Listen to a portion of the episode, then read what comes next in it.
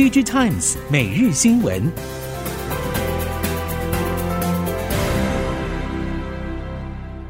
听众朋友您好，欢迎收听 DG Times 每日新闻，我是袁长杰，现在为您提供今天科技产业的新闻重点。首先看到的是，受消费性电子销售降温以及通膨压力影响，全球半导体市场出现供需反转警报，砍单效应也扩散到晶圆代工产业。不止传出多家显示驱动 IC 库存满手，陆续向晶圆代工厂下调订单。三星电子也突然宣布停止拉货到七月底，诸多传言加速半导体供需反转提前来到。对此，台湾晶圆代工业者表示，低需求高库存是最新情况。目前观察第二季表现不会太差，应该可以符合先前猜测。但是因为客户减单来得又急又快，第三季的产能利用率多少会受影响。联电、世界先进等业者大约降到百分之九十五，调整速度慢的业者可能一下子就衰退到九成。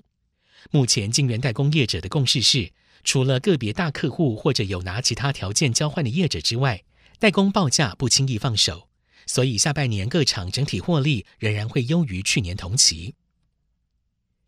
全球消费市场前景不佳，IC 设计对于第三季表现也不再抱持期待。普遍认为需求端的大幅修正难以避免，客户的价格调整要求也势必比过去更加普遍。同时，晶圆代工对于价格的态度还是相对强硬，所以 IC 设计业者第三季得要面对到需求量、价格及成本的三重威胁。虽然 IC 设计龙头联发科日前强调全年营运还是以成长两成为目标，但是供应链透露，联发科五 G AP 出货全年最多可能会下调两成左右。不过，联发科并没有启动降价竞争。在采购方面，联发科身为台系晶圆代工业者大客户，下半年产能调度也已经完成，希望透过其他产品线来弥补主力手机应用下滑的情况。相较于消费性电子市场人心惶惶，产业电脑 IPC 业者则是相对乐观。不止订单能见度可以看到年底，而且随着不确定因素陆续解除，不止对业绩成长有利，更将会有助于改善整体获利。包括研华、华汉、安勤、广基、新汉、爱讯、友通、正化电、荣成电及鸿宝等业者，都对下半年情况给予正面乐观的看法。除了缺料问题趋缓之外，像是博弈、零售、医疗、投票机等专案类型客户拉货动能重启，也为下半年业绩增添了不少动能。其他像是交通、工控等与基础建设相关的需求，随着各国政府重新恢复基础建设投资，也带动了订单成长，让 IPC 业者的订单能见度提升。至于手机市场，被视为今年手机市场救世主的苹果 iPhone，近期市场也传出苹果考量到现在整体经济大环境的不确定性，一反常态的提前向供应链下修大约一成的出货预期。也让外界不免担心，今年手机市场恐怕已经看不到任何扭转的希望。虽然相关供应链普遍不愿证实 iPhone 提前下修出货预期的传闻，但是不少业者强调，实际的状况还是要看这一次 iPhone 新机能否端出更多新意，并且在产品上市之后观察买气才能决定。但是无论苹果的策略是否有变化，iPhone 的买气好坏仍然是第三季最重要的关注焦点。在面板方面，总体经济包括俄乌战争、通膨、中国封城等冲击之下，品牌业者陆续下修全年出货目标，同时也下调了面板采购数量。这个效应预估将会从第二季延续到第三季。业界传出，三星电子大砍电视面板订单，预估全年 LCD 电视面板的采购数量下修到四千四百万片，比年初的采购目标下修大约千万片水准。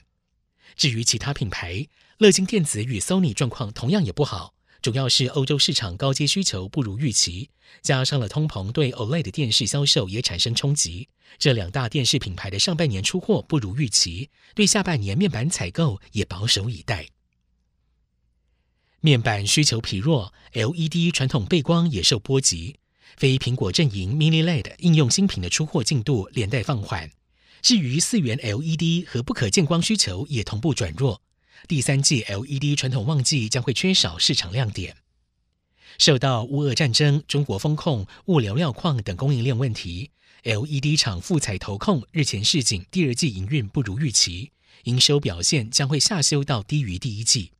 随着整体市况持续走弱，市场传出第三季传统 LED 背光降温的影响扩大。虽然传统 LED 背光产品毛利率不佳，但是拉货动能急冻将不利于整体稼动率表现，也会拖累整体营运及获利。接着再把焦点转到东南亚，从 COVID-19 疫情、乌俄战争、中国清零引发的再次断链，到通膨引爆的全球经济危机，直接冲击到越南的经济表现。预估今年越南 GDP 将会温和成长百分之五点五，或是只有更低的水准。Vietnamnet Global 报道，随着全球原料、商品和服务价格上涨，今年的高通膨风险可见一斑。预计今年越南的通膨率将达到百分之六，明年百分之七。无独有偶，今年前五个月越南新注册投资资本为七千六百一十亿越南盾，比去年同期下降百分之二点二。其中停业或解散的企业多达七万一千八百零五家，年增率达两成。在泰国，则是宣示要加速电动车的组装计划。泰国总理帕拉育强调，电动车产业是泰国政府将经济重组为高科技的关键部分，正加快推进泰国的电动车组装，并且计划在明年开始生产，比之前拟定的目标提前一年。Bangkok Post 报道。鸿海董事长刘扬伟日前与帕拉育会面之后，宣布一年内开始在泰国组装电动车的计划。最初制造目标是每年生产五万辆，下一阶段将会增加到十五万辆。泰国工业联合会主席 Thionukul 表示，电动车产业有可能会成为未来主要的经济驱动力。联合会将会协助政府支持电动车产业。而在日本千叶县千叶市的 MUJI XUR 社区全境都更案。五月签约之后，陆续公布了规划进度。其中，大众运输因为引进了芬兰自动驾驶新创 Sensible Four 的自动驾驶公车 Gacha 成为话题。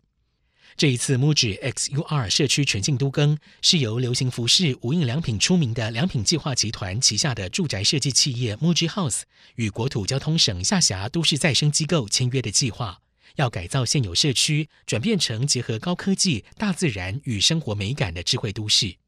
设立于二零一七年的 Sensible Four 主要事业为自动驾驶软体及相关服务，尤其擅长在大雪浓雾环境中自动驾驶，对于同样容易起雾的东京湾内环境极具吸引力，也因此成为合作对象。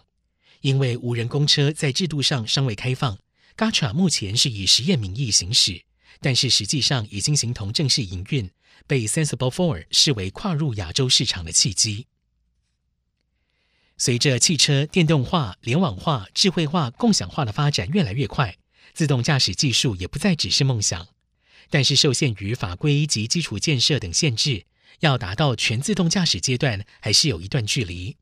但是业者将相关应用与传统无人搬运车进行结合，让自主移动机器人 AMR 成为跨入真正无人驾驶领域的初阶基础。对于 AMR 与自动驾驶之间的关系，凌华董事长刘军曾经表示，AMR 与自动驾驶系统的核心基本上是相同的，差异为应用面与技术延伸。AMR 多半是在封闭的厂区仓库内进行货品运输，而车辆用的自动驾驶系统速度上要大幅提升，场域也从封闭朝向没有边界限制发展。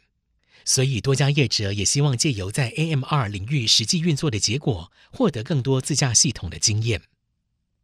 以上，DG Times 每日新闻由 DG Times 电子时报提供，原长杰编辑播报。谢谢收听。